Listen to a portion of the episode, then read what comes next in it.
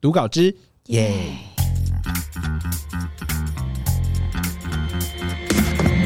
好了，我们这礼拜来关注一下，呃，最近发生的，轰轰轰！哇，最近各个圈子呢都在报很多 Me Too 的话题，这样子。今晚是 OK 社呢，我们就不特别讨论那些演艺圈啊，或者是其他什么艺人发生什么样的事情。我们今天讨论的是，除了演艺圈之外，还有哪边有 Me Too？你自己知道吗？我其实不知道哎，因为通常就是我会看就是新闻上面那些啦。哦，所以你说贵圈以外的事，我可能不太了解。请问你是哪？哪个圈？贵圈比较贵的那个圈子。嗯，我自己的话，除了在 Me Too，因为 Me Too 最早开始是从好莱坞开始嘛，然后后来延烧到台湾啊，然后这有延烧到大陆，然后这也跟你小小分享一下，就是在好莱坞叫 Me Too，嗯，然后在中国，你知道他们叫什么吗？他们叫我也是 #hashtag 我也是。哦，真的假的？这么直白？但我觉得在台湾就可以变成 #hashtag 这我，好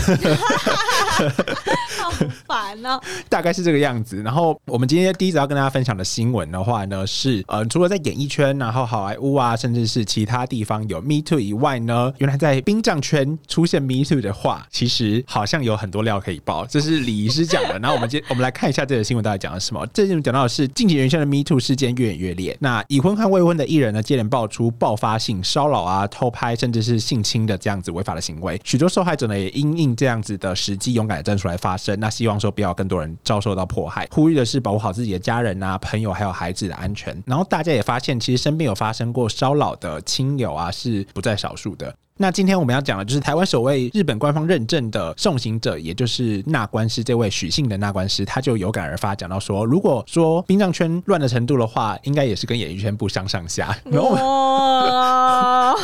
变变变变！殡葬圈到底是可以乱怎么样？有点可怕。其实，那他自己也表示说，贵圈跟币圈都很乱，相差在于有没有人要看而已。嗯，哎，是呢。你等下你是知道吗？你你有知道内情吗？就就觉得他。这样讲好像也是啊，然后就网友就讲到说，哎，所以现在全台都陷入迷途了吗？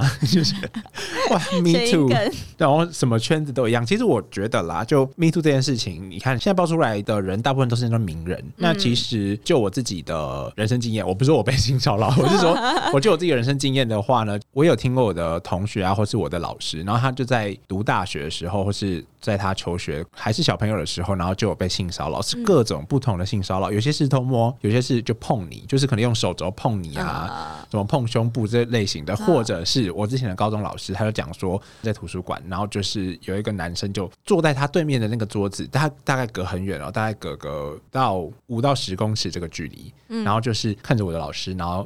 在图书馆里面打手枪啊，很糟糕吧？对不对狙耶，对啊。然后，可是我们那个时候的想，因为我们那个老那个老师也不算太老了，可是到时候我的同学，我们读男校嘛，那时候同学就讲说，老师也太自恋了吧。好了，但这种事情我们就不检讨受害者。我是觉得，嗯，受害者的行为是一回事，可是加害人的行为也是，就是还是要去另外审视出来。我们不能就有点像什么功过相抵啊，或者是类似这样的范围。我们就不多说了，这样大家大概知道了，对吧？这礼拜的事情已经烧的够久了，这样子。所以对于什么圈都一样，除了殡葬圈和演艺圈以外，我自己也有航空圈的朋友，就是那种飞机的那种，应该也是很多吧？因为我记得听说是蛮多都这种的，对。其实我觉得人都这样子啊，就是有一些权利啊，或者是有一些位阶，就会应该说不排除说有一些人可能就真的就是说啊，如果我这样子能够升官或加薪的好像 OK。哦，对啊，跟每个人底线不一样啊，每个人看法不太一样，对吧？那追求的也不一样，也是啊。所以回归到这则新闻，想要跟大家讲的就是殡葬圈，有些人觉得说，哎，殡葬圈到底的料在哪里？其实我们也不知道，因为他还没讲出来。那或许他哪天讲了，我们就 OK 了，这样子，我们就可以，我们就可以知道说，哦，原来是因为我们现在目前想到的是，难道说殡葬圈？的精彩程度是因为他们骚扰的可能不是人吗，或者是怎么之类的？或者是我刚开始也是这样想哎，想说哇哇哇哦，因为不是有一些电影都会演说对啊，对啊，是蛮可怕的啦。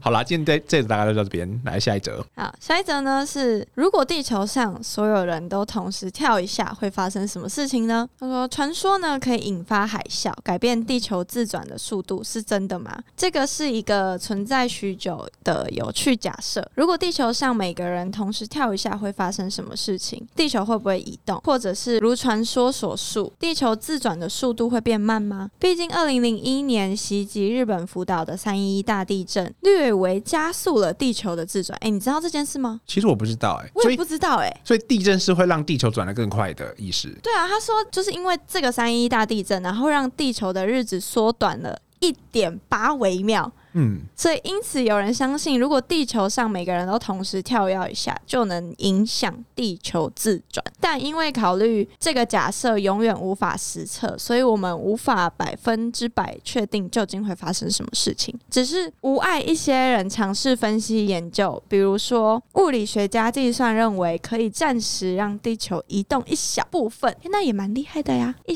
可以让地球移动。哎，其实我自己个人是不想要尝试这个啦，因为 因为我觉得。说如果今天不小心真的这样跳起来，就是他感觉是一个壮举。可是如果跳起来，然后真的发生什么事情，我们可能没有办法 负担起那个后果。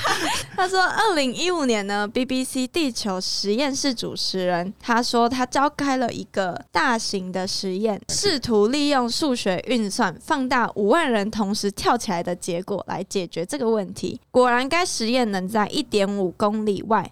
探测到人群跳起来之后引起的瑞士零点六级地震，所以是真的跳起来，它是真的可以地震的哎。对，可是很很微幅，应该是很微小，而且它可能深度也不会到这么深吗？毕竟人的能量其实还是有限的，如果跟大自然比起来的话，所以还是没什么影响。可是，哎，对某种 某种程度上还是有影响的。对啊，我们不要这样残害地球。对，他说放大这个实验结果，发现其实好像也没有办法影响到。地球什么地震至少需达到八级以上才会影响地球的自转。为此，我们需要人口是地球目前所有人口的七百万倍。也就是说，就算真的让地球上所有人同时跳，我们也没有办法移动地球，连旋转速度都无法撼动半点。但某位物理学家呢，也给出了其他的答案。他说，粗略的计算成人与儿童的平均体重跟地球的质量之后，假设当时地球七十亿人口集中在同一个地方。往上跳零点三公尺。能够让地球移动约单个氢原子半径百分之一的距离，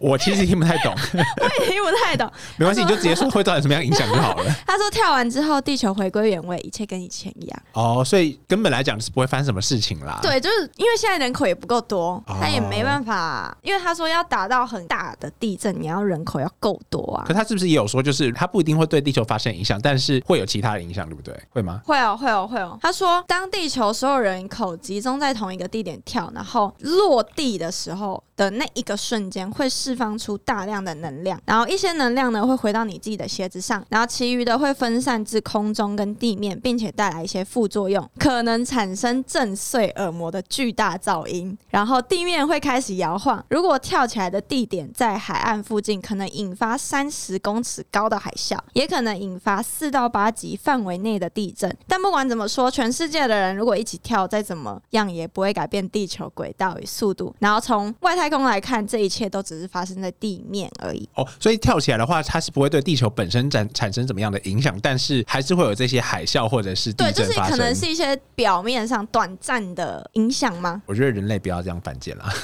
我们也不够啦，好不好？大家好好生活就好。我觉得是人都是要引起争端的。对，是的，是的，是的。好，接下来最后一则的话呢，是来自美国哥伦比亚大学的研究发现说，能量饮料的成分里面有一个叫做牛磺酸的成分，是能够有效的。抗老化跟延长寿命的一个成分。抗老化，哎，明天就开始喝。我们今天开始去囤。今天有有机会有那个什么有打折，我们就是买一整箱。那呃，他讲到其实是能量饮和婴儿配方的奶粉，其实常见都会出现就是这样的牛磺酸的成分。那实验室也能实验说，就是像小老鼠啊，或是猕猴这些成分能够让他们变得更健康，甚至延长他们的寿命。这个研究成果是刊登在今年六月的一个叫做《Science》的期刊，这样子。反正重点，牛磺酸这个成分它本身是属于一个。个非必需的氨基酸。我们人类它自己会自行合成，然后也可以透过食物去做摄取，但是它不是组成蛋白质那些很重要的细胞需要的营养的一个成分，所以它算是个非必要，可它也有蛮多重要功能的一个成分这样子。那它能够参与的就是脂肪的运输啊、代谢啊，甚至是促进能量的产生，也就是这样子可以达到有效抗老化跟变年轻。是变年轻吗？抗氧化啦，不能说变年轻，它是维持吧。维持你的年轻状态，这样子让你减少就是你的细胞损伤。那随着年纪的增长的话，人体吸收和合成的牛磺酸的能力也会下降，所以这也是我们人体开始变得老，就没办法有效抗老的一个关键点。所以你再怎么样擦保养品的话，你还老还是会老啊。大，可是我们也不能一直跟大家讲说要喝能量饮，也是因为能量饮本身的话呢，它好像比较难代谢掉，是没错，就是他自己的实验有讲到说，虽然说它是能因为小老鼠或者是猕猴的身上是让他们的体重可以变轻啊，体脂变少，然后骨骼变得更密集，但是长时间的摄取的话呢，可能会对人类有不好的影响。虽然说它本身是没毒性的，但是长时间这样摄取这个成分，我们目前还没有办法去拿捏出是不是有怎么样的影响。但是对于我们人类本身来说，都是一个不太好的行为，就有点像是我们其实做一件事，它比如说喝水好了，喝水可能对我们人生的 人生 人生的影响很大。好，喝水可能对于我们人体的影响是有的，就是可以让我们变得更健康，然后促进我们的身体的运转。但是你喝太多也是会水中毒的这种感觉。对啊，对啊。所以南加州的大学就有博士讲到说，虽然说补充牛磺酸是能够促进人体健康的，它是属于蛮有潜力的一个成分。但是如果你摄取过多的话，可能还是会有一些影响。那目前的话，我们人类也还在长期的追踪，因为人类其实活在这个世界上也就那些日时间了呀。大家把握时间，人类人类终究就是一种动物嘛。但你有另外一个学派也是讲到说，他们是保留态度，他们觉得说，就是会导致人体老化的原因其实有非常多种，不一定是因为我们摄取牛磺酸所以可以抗老化。但这个世界上唯一存在的这样子，有点像是。年轻之泉嘛，可以让我们永驻青春的这样子的因素，其实不只是单一个，它需要很多。就像我们之前讲的啊，就我们人要怎么样健康？大家如果想要知道怎么样健康的话，可以翻回去，对，翻回去找我们的那个单集这样子。对，我们其实有非常多方法可以让自己变得很健康。那它是综合起来之后，可以让你变得更健康。对，嗯，所以没有只有一种方法。对啦，你不能，你不可能只摄取牛磺酸，然后你就可以 永驻青春，你就永远十八岁。好了，那这期节目就到这边。如果说喜欢读稿之夜的话，记得双周。五的早上八点，定期追踪万事 OK 社，并且在 Apple Podcasts 以及 Mr. Bus 上留下你的评论及五星好评。